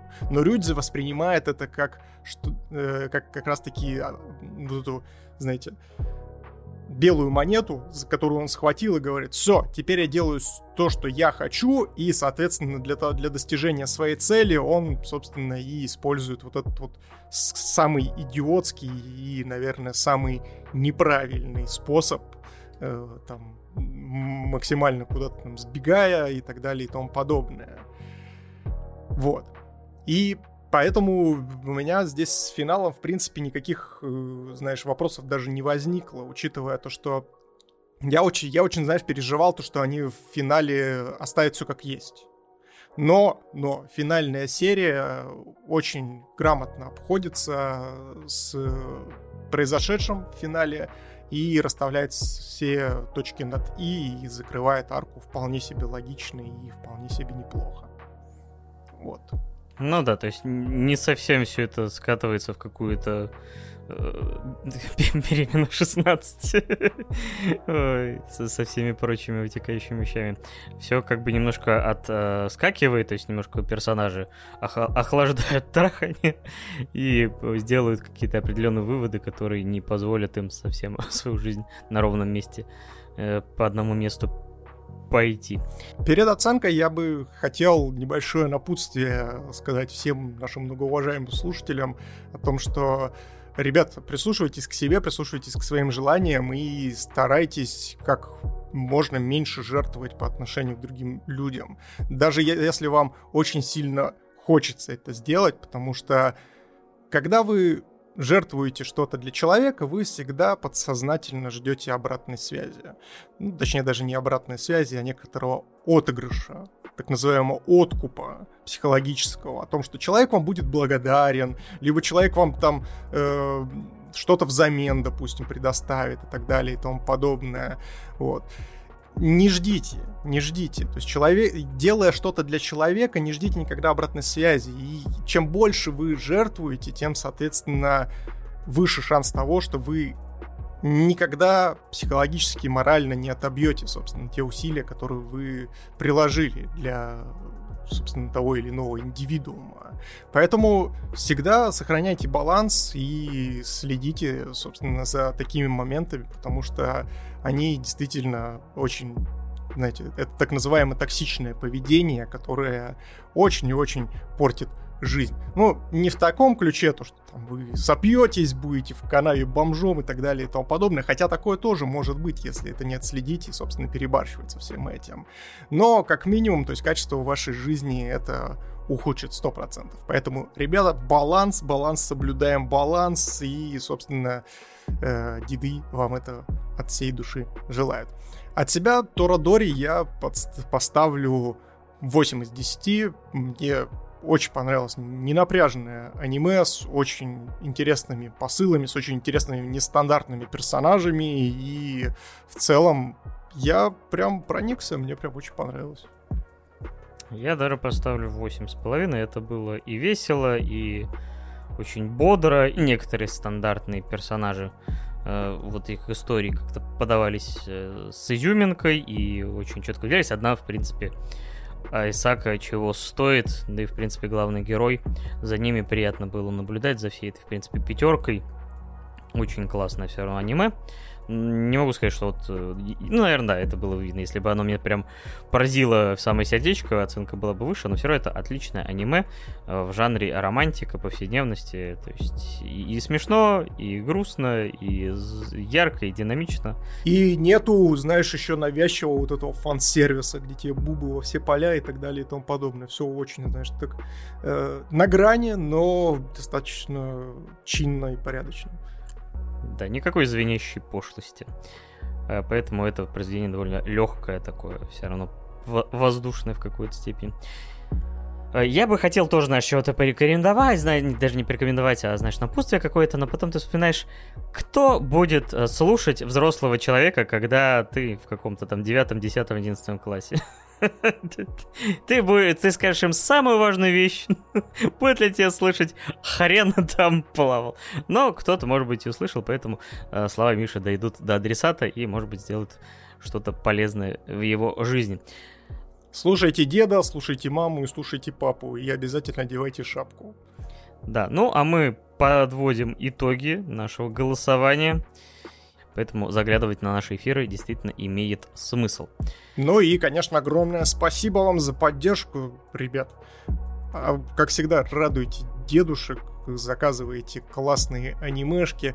Любая поддержка, даже мы не говорим про только донаты, Boosty или там любые другие там э, активности, которые требуют от вас платежей, даже ваше прослушивание, присутствие на стримах, ваши сообщения в чатике, мы это уже миллион раз говорим о том, что это очень важно для нас в любом случае, потому что, ну, действительно, это по, немножечко позволяет нам понять, что мы не просто так тут распинаемся и э, смотрим, собственно, всякие анимешки, так сказать, э, как-то прикас... прикасаемся к великому и не только к великому, собственно, благодаря вам. Спасибо огромнейшее, ребят, обняли, приподняли. Да, вы выбираете анимешки, даже когда они легкие, веселые и ненавязчивые, которые поднимают тебе настроение, и вот скажем так, возвращают во времена юности, когда все такое сложное, первое, непонятное, но при этом есть много вещей, которые хочется проговорить, обсудить, э, и в той же самой даже вот дальше, чем космос. То есть даже на первый взгляд история такая, э, скажем так, милые девочки делают милые вещи, а вот в итоге оказывается, что это и бунт против э, вот этой предрешенности, когда ты должен отучиться, потом отучиться в высшем или среднем заведении, а потом работать, работать, работать, работать, и может быть на пенсии у тебя будет свободное время, чтобы либо на дачу, либо еще куда-то скататься, а ты можешь вот, в принципе, вырваться из этого так сказать, проторенного, э, вот этой проторенной дорожки. Но иногда, конечно, такое Э, то есть вот как персонажи этих аниме, у кого-то получилось вот лучше, э, потому что вот наши девчонки обрели дружбу и поняли, что неважно, куда ты ездишь и что делаешь, вот главное в хорошей компании подходящей. А вот, например, люди, если бы, не, скажем так, гашетку не отпустил, а так бы и топил за это, черт его знает, что бы с его жизнью было. Возможно, натворил бы делов. Так что, да. Да, это правда. Рад, что что вы заказываете анимешки, в которых, правда, есть что обсудить. И даже когда это простой веселый гентама, все равно мы всегда... Вот мы деды, мы всегда найдем о чем поговорить. И снова записали почти двухчасовой выпуск э, в нашей традиционной манере. Также завтра, кстати, но не расстраивайтесь, вам, если вам мало, выйдет в общий доступ выпуск с Авакоем, который мы записали, правда, в августе, но мы там пытались улучшить звук, как могли, старались. Э, вышло, может быть, несовершенно, но мы приложили все возможные усилия для того, чтобы вам, вашим ушкам было э, приятно. Да, но там, ребят, будет очень крутое содержание. Вот мы тут даже получили уже от бустеров, которые получают ранний доступ Э, к, ко всем эпизодам, в том числе и ОВА выпускам, они высказались, э, высказали свое мнение, сказали, что очень крутой эпизод получился. Вот как-то так. Опять же, спасибо вам огромное за то, что заглянули в этот воскресный вечер, либо же вы смотрите это или слушаете в записи.